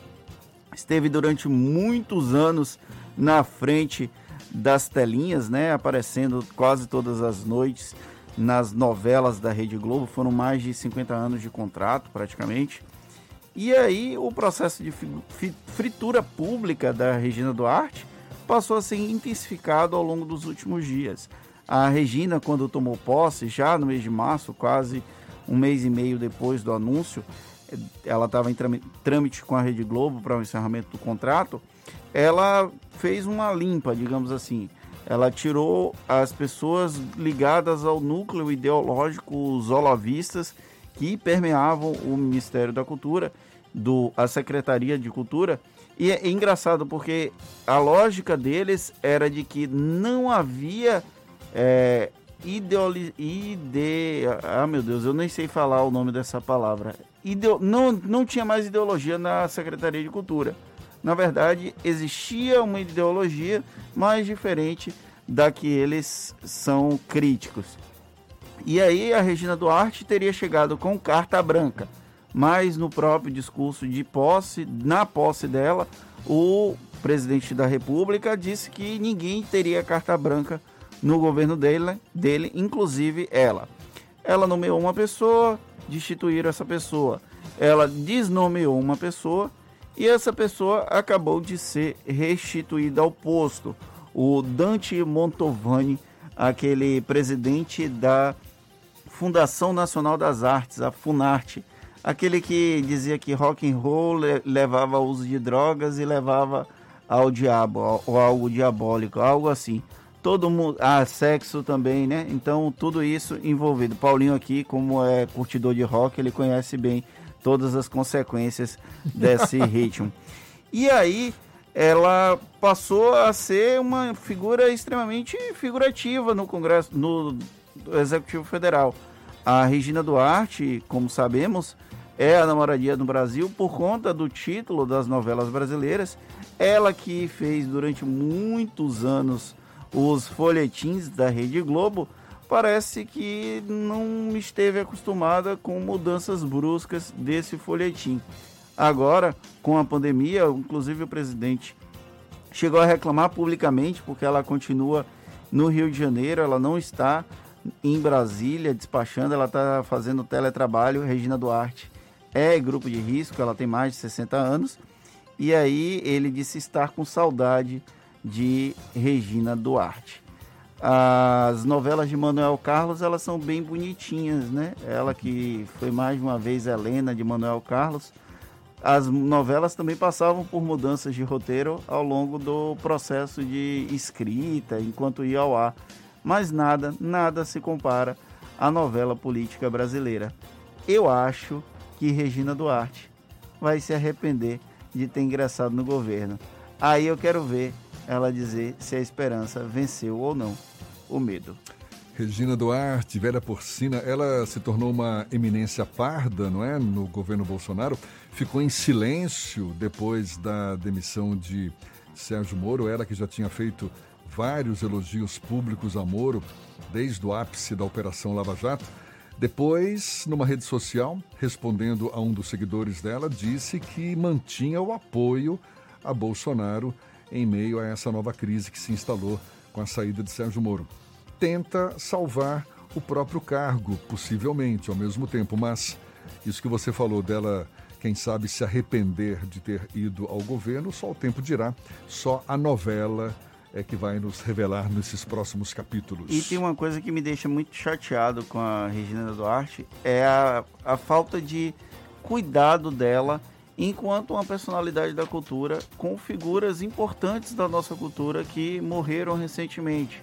Ela não fez nenhum tipo de referência, por exemplo, a Moraes Moreira, Riachão, daqui da Bahia. Teve escritores famosos que morreram no mês de março. Ontem teve a morte de Aldir Blanc, que é uma pessoa muito importante para o cenário musical brasileiro. Flávio Migliaccio Flávio também. Migliaccio, que morreu. Tudo bem que o Flávio Migliaccio tem uma suposta carta dele de suicídio em que ele atacaria o governo. Não justifica, Mas, mas. não justifica. Mas é, é Nada a ver. o núcleo ideológico do governo vê chifre em cavalo. Você vai fazer o quê? Ela fez até, tem tido uma parcimônia, mas ela disparar fake news. Tem uma coisa engraçada, não sei se eu cheguei a comentar aqui com vocês. Na semana passada, retrasada, a Regina Duarte publicou no Instagram dela uma receita de pão. Foi. Aí, na semana passada, quem publicou uma receita de pão foi o Ministério da Saúde. Quem fazia isso na década de 60 e 70? A ditadura militar que publicava receitas nas, nos jornais para evitar que para não ficar o espaço em branco, para ficar é, o espaço das páginas de jornais preenchidas. Será que essas receitas reiteradas de pão são algum sinal nefasto do que vem por aí? Eu espero que não. Que não seja qualquer semelhança mera coincidência. Agora são 8 e 12 Temos notícias da redação do portal Bahia Notícias. Lucas Arras é quem está a postos. Bom dia mais uma vez, Lucas. Bom dia, Jefferson. Bom dia agora para quem nos ouve em todo o estado. Eu vou começar falando do presidente Jair Bolsonaro, porque ele prometeu a líderes do Centrão entregar cargos do segundo e terceiro escalão do governo federal até a próxima sexta-feira. O presidente ainda não deve nomear, ou, desculpa, o presidente deve nomear todos os indicados pelos partidos do chamado Centrão de uma só vez. Essa é uma estratégia para evitar o noticiário negativo excessivo com a medida. Lembrando que na última semana o presidente Jair Bolsonaro se reuniu com líderes do PP, do PSD, inclusive com o prefeito ACM Neto, presidente nacional do DEM. E o governador Rui Costa acaba de enviar para a Assembleia Legislativa da Bahia um projeto de reforma previdenciária para policiais e bombeiros militares do Estado. Entre as mudanças previstas no projeto, é, o texto estabelece a contribuição mensal de 9,5% para todos os pensionistas da categoria. Esse valor vale até dia 31 de dezembro de 2020. A partir de 1 de janeiro de 2021, a alíquota previdenciária para os policiais militares e bombeiros será de 10,5%. O texto estabelece também que sempre que houver reajuste para ativa, deverá ter também reajuste na mesma medida para os pensionistas. Eu sou Lucas Arraes, falo direto da redação do Bahia Notícias para o programa Isso é Bahia. É com vocês aí do estúdio. Agora 8h15, um idoso de 72 anos morreu após reagir a um assalto no ponto de ônibus no bairro do Vale do Canela, ontem aqui em Salvador. Segundo testemunhas, a vítima esperava o coletivo passar quando alguns homens armados chegaram e anunciaram o assalto. O idoso reagiu ao assalto e gritou quando os autores do crime atiraram na vítima e fugiram. Imagens de câmeras instaladas na região serão analisadas na tentativa de identificar os autores do crime. Ainda segundo os moradores do bairro, o idoso trabalhava em uma loja de produtos mecânicos perto de onde foi morto. E os motoristas de Salvador que estão procurando os postos de combustível para abastecer encontraram o preço das, dos combustíveis mais baratos. No início de abril, o litro da gasolina comum era comercializado em média por R$ 4,49. Hoje, de acordo com a Agência Nacional de Petróleo, alguns postos da Catabaiana vendem a R$ 3,64. o etanol também teve redução, enquanto que no início de abril o litro do combustível era vendido em média por R$ 3,66, agora é possível encontrar por R$ 2,88. As reduções têm a ver com a economia do mercado internacional em função da pandemia do novo coronavírus e a crise entre os países principais produtores de combustível. A Arquidiocese de Salvador lançou uma campanha para arrecadar alimentos e materiais de limpeza. A gente dá os detalhes já já. Primeiro vamos começar o nosso giro pelo interior do estado. Vamos para Teixeira de Freitas, extremo sul da Bahia. Tiago Ramos, da Eldorado FM, é quem fala conosco. Bom dia, Tiago. Bom dia, Jefferson. Bom dia, Fernando. Um ótimo dia para todos vocês. Isso é Bahia. Nós estamos ao vivo aqui, direto dos estúdios da Eldorado FM, a emissora que é líder de audiência aqui no extremo sul da Bahia. Olha, Jefferson e Fernando, em Teixeira de Freitas a temperatura 22 graus. Olha, a Prefeitura Municipal de Teixeira de Freitas, com base em um decreto promovido aí durante a, durante a quinta-feira, dia 30, promoveu aí uma limpa nos contratos de regime especial direito administrativo. Baixando o decreto que exonerou 593 servidores municipais, sendo 462 do setor da educação e 131 do setor da saúde pública, em meio aí à pandemia do coronavírus. Né? A alegação do prefeito Timóteo Brito, né, durante o diário oficial, que por conta da, da queda de receita e aí promoveu as demissões. Além disso, também com relação ao REDA, o regime é, administrativo diferenciado, que é, algumas dessas pessoas irão tomar aí, vão estar é, tomando posse dos seus cargos. Olha, Jefferson, Mucuri, na cidade de Mucuri, quatro casos, quatro casos, a Secretaria Municipal de Saúde informou nesta segunda-feira que quatro casos de Covid, quatro casos positivos de Covid no município, em testes rápidos foram feitos no laboratório particular. E aí informa a secretaria. Mucuri, eh, Jefferson e Fernando, que não, não vinha divulgando casos da Covid, já na segunda-feira com quatro casos. Em Medeiros Neto, trazendo também, atualizando a informação, na cidade de Medeiros Neto, tivemos aí a divulgação da Secretaria Municipal de Saúde, confirmando também um segundo caso de coronavírus aí, nesta última segunda-feira, dia 4 do 5, trazendo esse segundo caso na cidade de Medeiros Neto. Em Teixeira de Freitas, Jefferson e Fernando, dois casos, dois casos de Covid, é, dois, duas internações no Hospital Municipal na UTI e dois no isolamento no Hospital Municipal de Teixeira de Freitas. Essas são as informações direto da Eldorado FM para toda a Bahia. Um ótimo dia, meu amigo Jefferson e Fernando. Segue com vocês, amigos. Valeu, muito obrigado. Agora 8h20 e a Arquidiocese de Salvador iniciou uma campanha para arrecadar alimentos não perecíveis, materiais de limpeza e de higiene pessoal para famílias de baixa renda. A campanha, intitulada Abraça a Esperança, segue até o dia 5 de junho e para ajudar basta ir a um dos campi da Uxal em Pituaçu ou na Federação diariamente das 8 da manhã às 5 da tarde. A entrega das doações é feita na modalidade drive-thru, em que os doadores não precisam sair dos carros. Não, obrigatório e se torna obrigatório a partir do dia 7 de maio o uso da máscara de proteção no interior do Centro de Abastecimento do Estado, a SEASA, e em mercados do Rio Vermelho, Paripe, Algunjá e Sete Portas. A medida tem como objetivo conter a disseminação da Covid-19. Conforme o vice-governador João Leão, a partir do dia 7, durante oito dias, a fiscalização vai ser apenas educativa. Porém, após este prazo, vai ser proibida a entrada sem a máscara. A regra é válida sem exceções para clientes, permissionários, funcionários e fornecedores. Muito bem, agora 8h21, a gente dá sequência ao nosso giro pelo interior do estado, indo agora para Itaberaba. Sérgio Mascarenhas, da Baiana FM, é quem tem as notícias da região. Bom dia, Sérgio.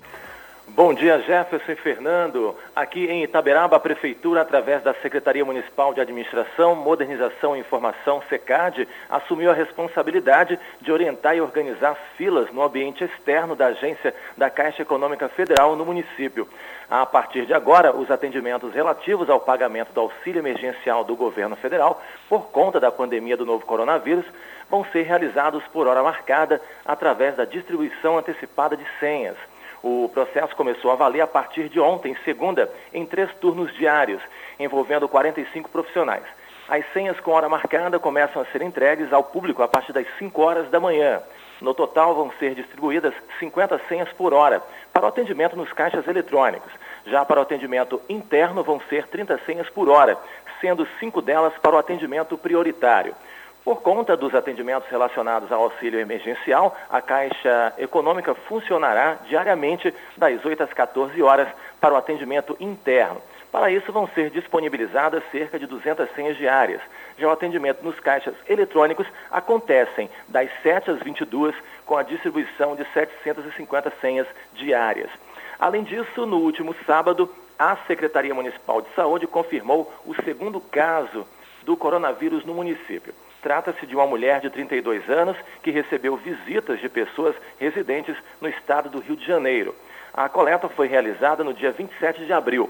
A paciente encontra-se em casa, estável, em isolamento domiciliar, acompanhada pela equipe de monitoramento. Segundo o último boletim divulgado ontem, Itaberaba possui dois casos confirmados, sendo um já curado, quatro casos suspeitos, 42 casos monitorados e 31 casos descartados. Eu sou Sérgio Mascarenhas, da redação da Baiana FM de Itaberaba, para os estúdios do Isso é Bahia, em Salvador. Jefferson Fernando, uma ótima semana. Bom dia.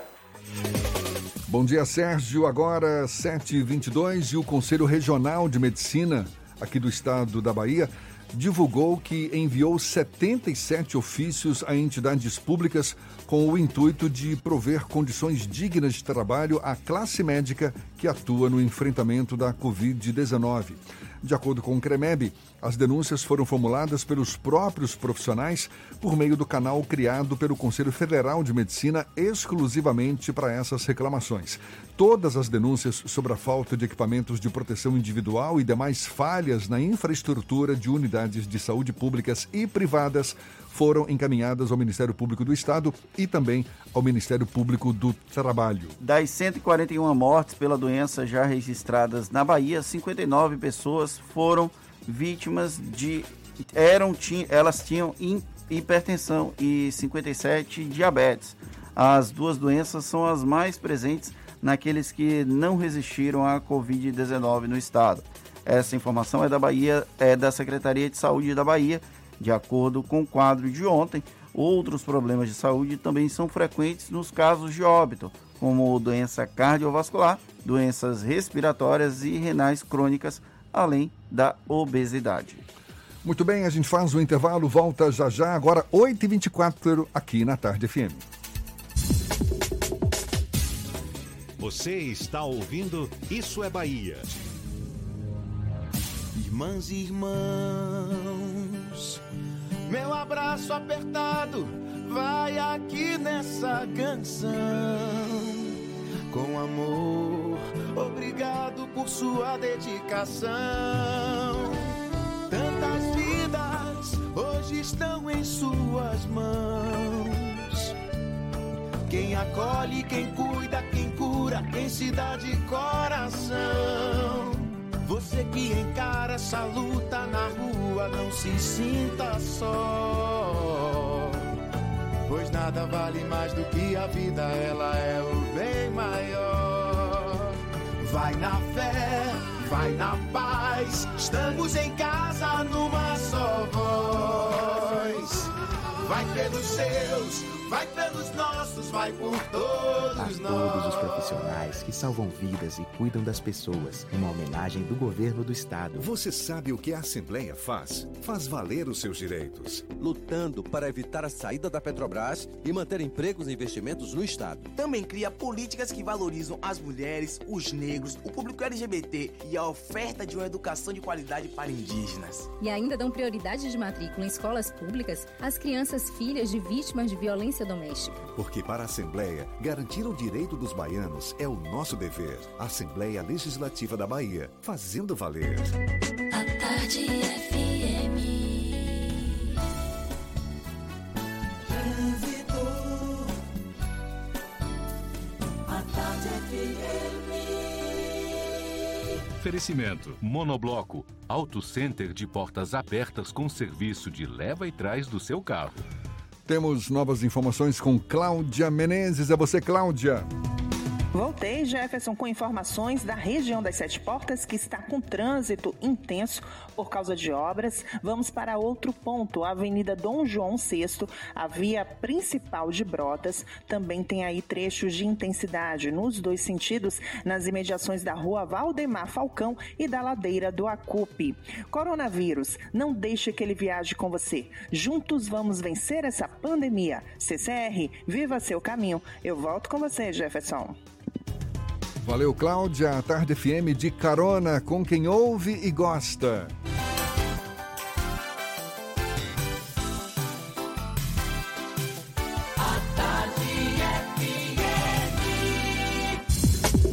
Voltamos a apresentar Isso é Bahia. Um papo claro e objetivo sobre os acontecimentos mais importantes do dia. Com o aumento do número de casos da Covid-19, pacientes com câncer precisam redobrar os cuidados. Além dos procedimentos divulgados para evitar a infecção pelo coronavírus, é importante que tenham iniciativas para melhorar a imunidade. Quem fala mais sobre o assunto é a médica mastologista Daniela Almeida, nossa convidada aqui no Issa Bahia. Seja bem-vinda. Bom dia, doutora Daniela. Bom dia, bom dia a todos, bom dia a todos os ouvintes. Vamos falar aqui de um assunto muito importante, né? É um prazer estar aqui, né, dando essa entrevista e passar algumas informações.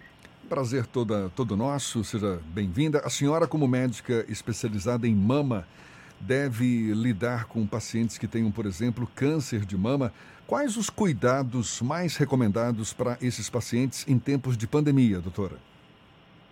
É, então, quando a gente fala de pacientes com câncer de mama, né, que é uma doença que, infelizmente, é tempo dependente, né, como a gente diz, que o tempo é valioso nesses casos, esses pacientes não podem deixar de fazer seu tratamento, não podem deixar de procurar um serviço de saúde nesse momento, né, apesar de todas as recomendações, que quem puder fique em casa, os pacientes com diagnóstico de nódulos benignos, enfim, é, diagnósticos benignos da mama, não precisam procurar né, o serviço de saúde, podem aguardar um pouco. Porém, esses pacientes que têm câncer de mama devem manter o seu tratamento, isso é muito importante, né? Agora, a manutenção do tratamento, ele tem sido recorrente? A senhora, pela sua experiência, tem observado essa preocupação, esse cuidado por parte das pacientes? Porque a gente ouve também, ao mesmo tempo, que houve uma, de certa forma, fuga de pacientes eh, em busca de clínicas, hospitais, exatamente por causa do medo desse novo vírus que está circulando por aí. Por mais que se recomende a manutenção desses cuidados para quem tem o câncer, a senhora percebe que as pacientes ou os pacientes em geral têm tido esse cuidado? Assim, né, como a gente falou aqui, é notável em todos os sistemas de saúde, em todas as clínicas, que realmente houve uma redução importante do número de pacientes. Tivemos uma queda muito importante de todas as especialidades, né? De todos os médicos, a gente nota que os pacientes estão deixando de às consultas, né? Por exemplo, eu recebo mensagens de pacientes que fazem acompanhamento, perguntando se elas devem procurar, né? Doutor, eu devo ir na clínica? E aquelas pacientes que têm possibilidade de aguardar, eu oriento que aguarde um pouco, né? Mas aquelas pacientes com câncer de mama, muitas né, se preocupam com a doença, porque é uma doença tão temida e tão falada, e muito conhecida por todos é, a situação de que quanto mais cedo a gente diagnosticar e fizer o tratamento, é melhor, né? A gente faz tratamentos menos agressivos, então, isso a gente consegue né, divulgar e as pessoas entendem um pouco dessa forma. e acabam procurando mais o serviço. Mas que houve uma queda importante do número de pacientes, houve sim. Doutora, nesse momento da pandemia do coronavírus, os pacientes que estão em tratamento contra o câncer, eles se tornam é, um grupo de risco também para contrair o novo coronavírus e tem algum tipo de cuidado especial que esses pacientes devem adotar no período? Ah, sim, com certeza. No caso das pacientes que têm o câncer de mama e que estão realizando o tratamento, por exemplo, com quimioterapia, elas têm um maior risco de contrair a doença, né, o coronavírus, porque elas têm uma queda da imunidade decorrente desse tratamento que é a quimioterapia. Então, essas pacientes têm que redobrar todos os cuidados que já estão sendo amplamente divulgados.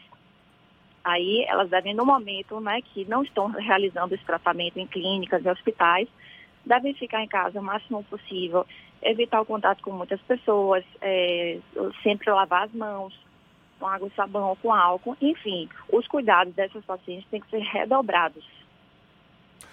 Tudo bem, cuidados redobrados, esses cuidados que a gente já, já vem acompanhando desde o início da pandemia. Agora, algum cuidado em particular para aumentar a imunidade dessas pessoas, especialmente essas que passam por quimioterapia e que têm a imunidade comprometida por conta do, das substâncias químicas que Não, recebem? na verdade, na verdade, essas pacientes que estão em tratamento com quimioterapia, elas têm uma queda da imunidade. Então, como eu falei, o risco que é maior de contaminação deve ter apenas os cuidados para evitar que ocorra essa contaminação. Agora, claro que tem medidas gerais de saúde que a gente orienta para todos os pacientes e principalmente para os pacientes com câncer, que são cuidados né, de rotina normal, que é cuidado com alimentação saudável, manter uma rotina de um sono, né, um bom sono durante a noite, praticar atividade física de forma regular, evitar estresse, enfim, todos esses dados são importantes tanto para as pacientes como um todo, quanto, mais importante ainda, para os pacientes que estão em tratamento. E quanto mais puderem ficar em casa, melhor. Inclusive, esse trabalho home office tem sido uma grande ajuda, não é? Para pacientes com câncer. É uma opção recomendada pelas, pelos especialistas em geral. Ah, com certeza. O home office, né, para quem pode fazer, para quem tem essa possibilidade, é muito interessante porque evita né, que a pessoa saia nas ruas, pegue transporte público, que entre em locais né, que fechados, que tem maior risco de contaminação. Então, quem puder, é, deve fazer sim o home office, é muito interessante. Doutora Daniela, a, a, o Conselho Federal de Medicina já começou a regulamentar e o próprio governo federal autorizou uma ampliação do processo de telemedicina, que são os contatos iniciais é, com, entre paciente e médico. Nesse período do coronavírus, os pacientes que estão em processo de revisão, por exemplo, eles podem adotar eh, esse tipo, aderir a esse tipo de serviço de telemedicina como uma forma de salvaguardar tanto o paciente quanto o médico de terem contato um com o outro? Ah, sim, com certeza. Nesse caso aí foi uma, uma medida né, importante para esse momento, porque tem algumas pessoas que precisam de uma consulta, porém, né, o momento realmente era de reclusão. Então, é, foi permitido realizar algumas consultas e isso possibilita realmente né, o contato entre o médico e o paciente. Então, tem doenças que é possível dar uma orientação, né? Agora, tem doenças que a gente pode orientar que o paciente tem que ir na consulta, porque às vezes a gente precisa examinar, precisa olhar, então, dependendo do caso, a gente avalia. A senhora, pela experiência que tem tido com pacientes, qual tem sido a maior preocupação de pacientes oncológicos, pacientes com câncer de mama, por exemplo, nesse contexto de pandemia de coronavírus? A maior preocupação desses pacientes que têm um câncer de mama, né, que estão em algum tratamento, é realmente né, se contaminar de alguma forma e contrair essa doença porque é tão temida, né? A gente vê aí os números de casos que vem aumentando, a gente vê questão de mortalidade. Então é uma coisa que vem assustando bastante as pessoas e as pacientes ficam preocupadas em relação a isso, né? Porque a gente fala tanto né, nisso em reportagens, o tempo inteiro e é a preocupação de, todo, de todos os pacientes. Eu já vi pacientes com câncer reclamando de dificuldade de conseguir certos medicamentos. A senhora tem notícia de desabastecimento de medicamentos? Não, infelizmente, realmente eu não tenho essa, essa informação, né? Que as pacientes não estão conseguindo medicação. Tá certo. A gente agradece a participação da doutora Daniela Almeida, ela nos dando essas dicas médica mastologista conversando conosco aqui no Issa Bahia. Muito obrigado pelos seus esclarecimentos e um bom dia, doutora Daniela.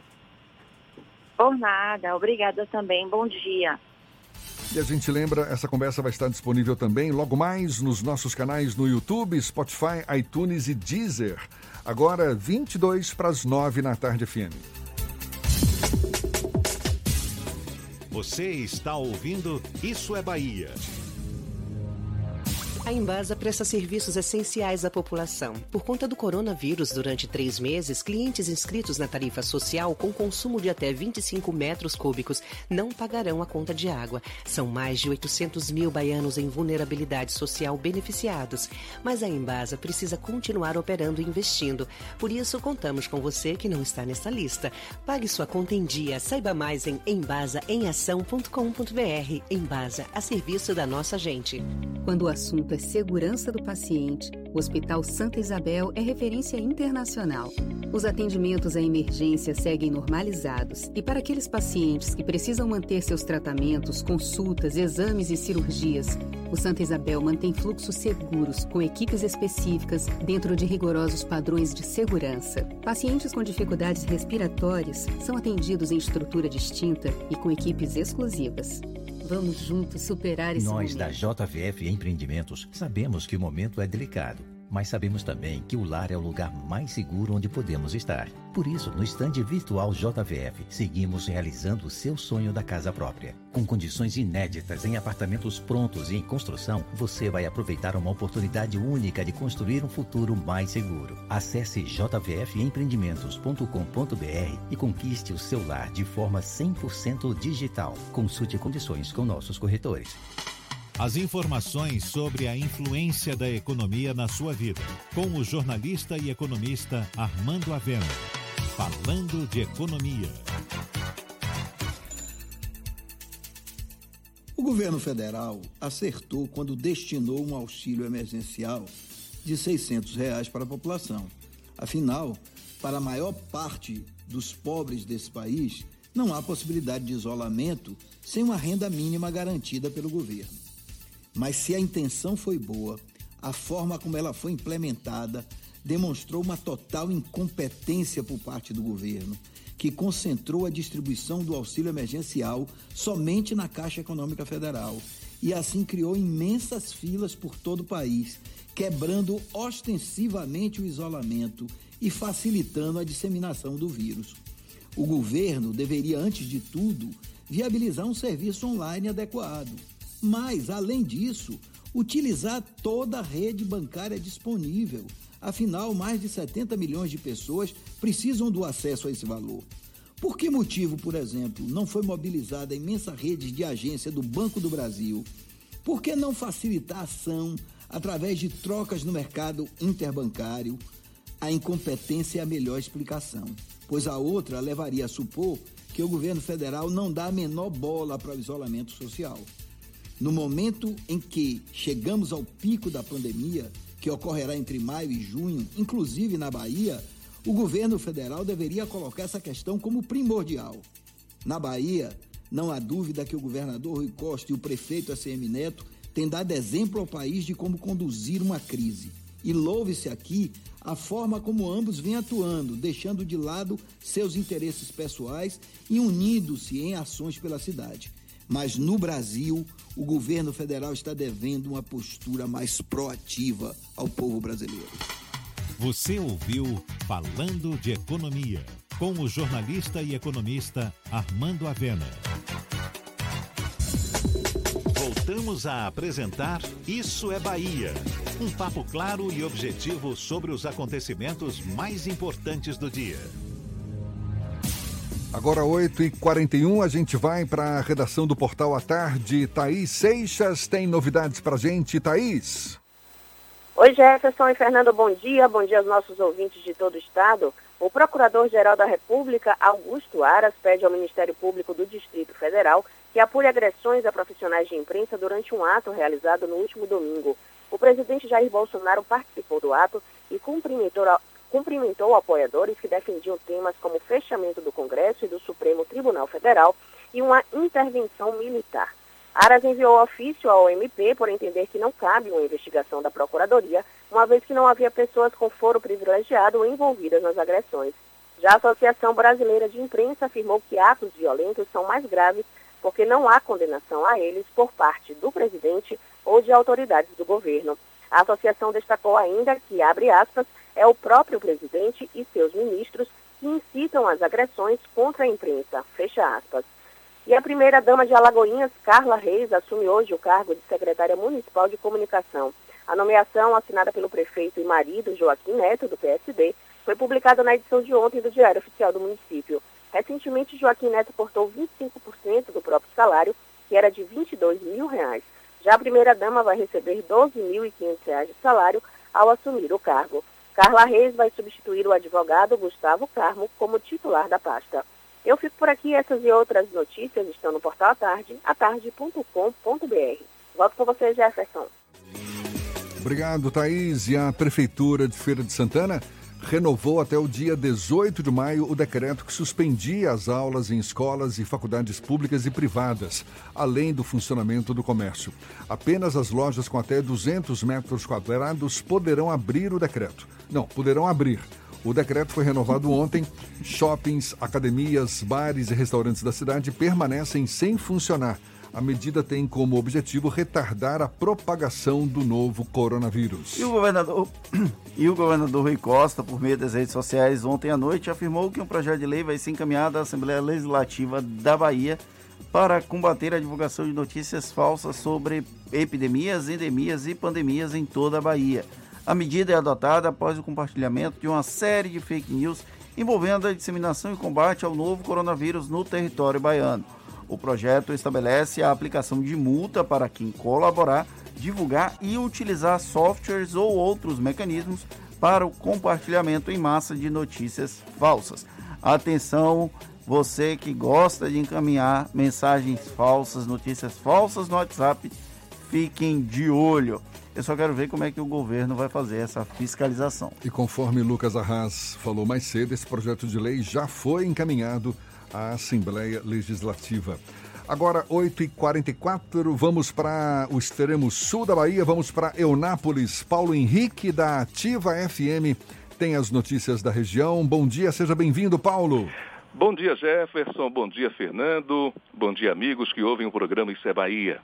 A segunda-feira marcou mais um dia de recebimento de resultados do LACEN para o município de Onápolis. Foram mais três resultados negativos. O município continua com 26 pacientes diagnosticados com coronavírus, sendo que do total, 15 já foram recuperados e 11 seguem em isolamento domiciliar. No quadro geral, Eunápolis soma 105 casos notificados, 66 descartados, 13 casos estão no aguardo dos resultados e 52 seguem em monitoramento. Eunápolis tem redobrado cada vez mais a fiscalização sobre aglomerações e funcionamento dos estabelecimentos comerciais, bem como a utilização da máscara por parte de cada cidadão, além de reforçar os pedidos para que preservem o isolamento social e intensifiquem as medidas de higiene, evitando principalmente o contato. Numa outra frente contra o coronavírus, aqui em Eunápolis, ontem, dois importantes espaços da cidade, onde são realizadas as feiras livres do centro e do bairro Pequi, o mais populoso, foram higienizados e desinfectados com hipoclorito, numa ação das secretarias de Agricultura e Infraestrutura. Uma ação, por sinal, que será repetida toda semana pelas equipes, conforme nos disse ontem o prefeito de Eunápolis, Robério Oliveira. Segundo ele, são espaços que recebem um grande fluxo de pessoas e a atenção deve ser redobrada. Hoje, a equipe estará no terceiro espaço de Feira Livre, que ocorre no bairro Juca Rosa. É a terceira Feira Livre mais concorrida da cidade. o espaço também será higienizado e desinfectado. E todos nós estamos acompanhando esse dilema da aglomeração que vem sendo registrada nas agências bancárias por todo o país em razão do recebimento do auxílio emergencial. Aqui em Eunápolis, equipes da Secretaria de Assistência Social estão com estandes instalados no centro da cidade e em mais 10 bairros. Os servidores tiram dúvidas, informam sobre o auxílio emergencial, encaminham o cidadão, orientam no preenchimento de formulário e esclarecem sobre o cadastro, dias de pagamento, quem tem direito ao benefício e todas as ações relativas ao auxílio disponibilizado pelo governo federal. Com isso, além de auxiliar os cidadãos para o recebimento deste benefício, a prestação de serviço visa também reduzir as filas e evitar a aglomeração. Durante a ação, as ruas são interditadas ao trânsito para diminuir o fluxo de pessoas e dar maior segurança durante a realização dos trabalhos. É isso aí, Jefferson e Fernando, da Rádio Ativa FM em Eunápolis, Paulo Henrique, para o programa Isso é Bahia. Valeu, Paulo. E olhe, mais uma série de lives está prevista para hoje pelo projeto A Tarde Conecta. Você vai lá no Instagram do Grupo A Tarde e acompanha essa série de bate-papos. A gente já está no Instagram do Grupo à Tarde desde as 7 horas da manhã. Não somos exatamente uma live, mas estamos ao vivo. Agora, às 11 horas da manhã, o papo vai ser política. Análise dos resultados da segunda rodada da pesquisa Data Poder 360 com Cláudio André, cientista político Cláudio André. A uma hora da tarde, o impacto do coronavírus na indústria cinematográfica. A Natália Figueiredo, do Portal à Tarde, vai conversar com a professora Ana Rosa Marques. Às quatro horas da tarde, gestação e amamentação em época de coronavírus. A enfermeira Jamile Paz conversa com a médica obstetra Patrícia Schmitz. E às seis e meia da tarde, seis e meia da noite, como queira, um bate-papo de voz e violão com o tenor Tiago Arancam. É o projeto A Tarde Conecta diariamente uma série de lives ao vivo, portanto, no Instagram do Grupo à Tarde. Agora, e o Bahia 8... Notícias também está com uma série de lives. Às 11 da manhã a gente tem Luiz Lobianco, ator e comediante. Vai conversar com o Júnior Moreira Bordalo no Instagram, arroba Bahia Notícias. E às 15 horas o repórter Glauber Guerra vai bater um papo com o Paulo Carneiro, o presidente do Esporte Clube Vitória, nós que já conversamos com o Guilherme Belintani há umas duas semanas, hoje o papo é com o presidente do Clube Rubro Negro. A gente aproveita, manda um abraço para quem está participando aqui pelos nossos canais de comunicação, pelo canal da Tarde FM no YouTube. Abraço para Evandro Rodrigues, Malu Arras Porto, Antônio Lima, para o Gabriel também, o Duti, Rai Vilas, Lene Ribeiro, Jader Souza, muito obrigado pelas participações, pelas presenças, pelas mensagens, pelo WhatsApp também, não é, Fernando? Tem o Naelson Alves reclamando aqui comigo que eu engasguei com o, a variante de ideologia. Tem o Antônio Jorge Sampaio, que sempre está com a gente, o Nixon Almeida, a Maria Inês da Mota, o Josivaldo Santana, Cristiane Juriti, a Vera Lúcia Salinas, Cristina Maria Suzá, Renato Vila Santos, Wellington Batista, Juraci Rosário, a Mari, que sempre está com a gente, junto com a Zeneide, que sempre manda um cafezinho, já que Paulinho não compartilha o bendito do café conosco. Ela sempre manda uma foto do café dela. E um beijo também para Sandra Mara, que nos acompanha com frequência. Você sempre fala Suzar, algo me, diga, algo me diz que é Suzarte. É Suzarte? Eu acho que é, mas não sei. Ela... Eu não sei. Ela... É porque eu conheço alguns Suzartes que não falam T, então eu, eu fui na sequência. Eu, na minha cabeça eu leio Suzarte. É, eu conheço um Suzarte que o T é mudo. Então, por favor, Suzar ou Suzarte, que se manifeste. Pois é, gente. ela está aqui falando com a gente, daqui a pouquinho ela manda o áudio aí no final do programa eu ouço para ver qual é a pronúncia correta. Olha só, gente, a interdição parcial do presídio de Juazeiro, no norte do estado, está suspensa a decisão é do presidente do Tribunal de Justiça da Bahia, Lourival Trindade. A medida libera o espaço que havia sido interditado pelo juiz da comarca local após a ação do Ministério Público do Estado. O magistrado tinha determinado suspensão por 90 dias. Pela decisão, o presídio volta a receber não só presos provisórios, como aqueles condenados em regime fechado. Segundo o governo do estado, ao autor da ação que pedia a liberação do presídio, a medida de suspender o recebimento dos, dos custodiados criaria um problema para outras unidades prisionais do estado, provocando também superlotação nesses lugares. E o presidente Jair Bolsonaro nomeou ontem o delegado Rolando Alexandre de Souza como novo diretor-geral da Polícia Federal. A nomeação foi publicada em edição extra do Diário Oficial da União. Menos de uma hora depois da nomeação ser publicada, a Secretaria de Comunicação da Presidência informou que Bolsonaro já havia assinado o termo de posse do novo diretor da PF, o que ocorreu no gabinete do presidente sem cobertura da imprensa. Uma posse relâmpago, não é? Sem os protocolos tradicionais, longe da imprensa, meio que fugindo de qualquer possível decisão do Supremo, querendo impedir que a posse do novo diretor ocorresse. Né? Pois é, a oficialização do nome de Rolando de Souza ocorre cinco dias depois do ministro Alexandre de Moraes, do Supremo Tribunal Federal, suspender a decisão de Bolsonaro de nomear para o comando da PF o diretor-geral da ABIN, Agência Brasileira de Inteligência, o também delegado Alexandre Ramagem.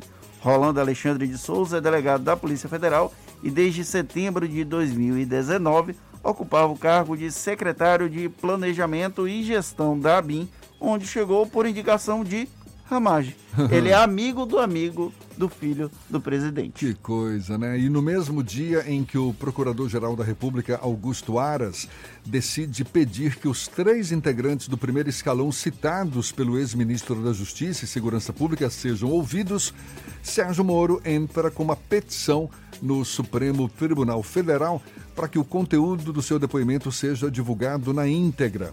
Por meio dos seus advogados, Moro diz não se opor à publicidade total dos autos. Também ontem, a Procuradoria-Geral da República pediu ao STF uma série de diligências para apurar os fatos citados por Moro em seu depoimento à Polícia Federal no último sábado.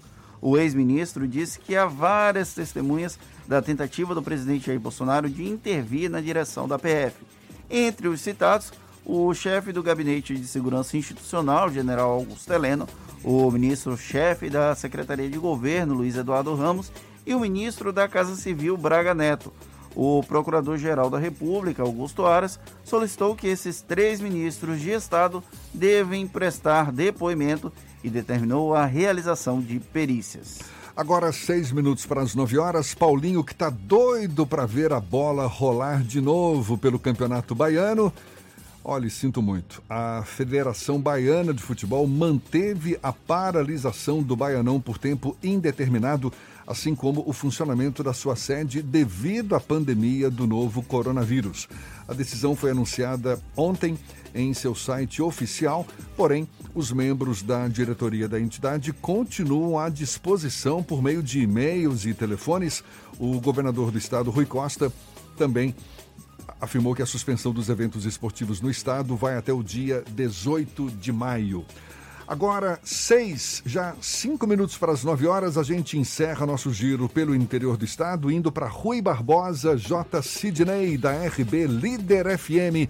Tem as notícias da região. Bom dia, Jota. Bom dia, estamos aqui na cidade de Rui Barbosa e esta noite o bicho pegou por aqui, pertinho, pertinho, na cidade de Utinga assalto à agência bancária, muita movimentação nas ruas no horário, porque as pessoas já estavam apostas no aguardo de receber o auxílio e pegou todo mundo de surpresa, né? Bandidos fortemente armados aterrorizaram a cidade de Utinga, não é a primeira vez. É o que nós sempre falamos aqui.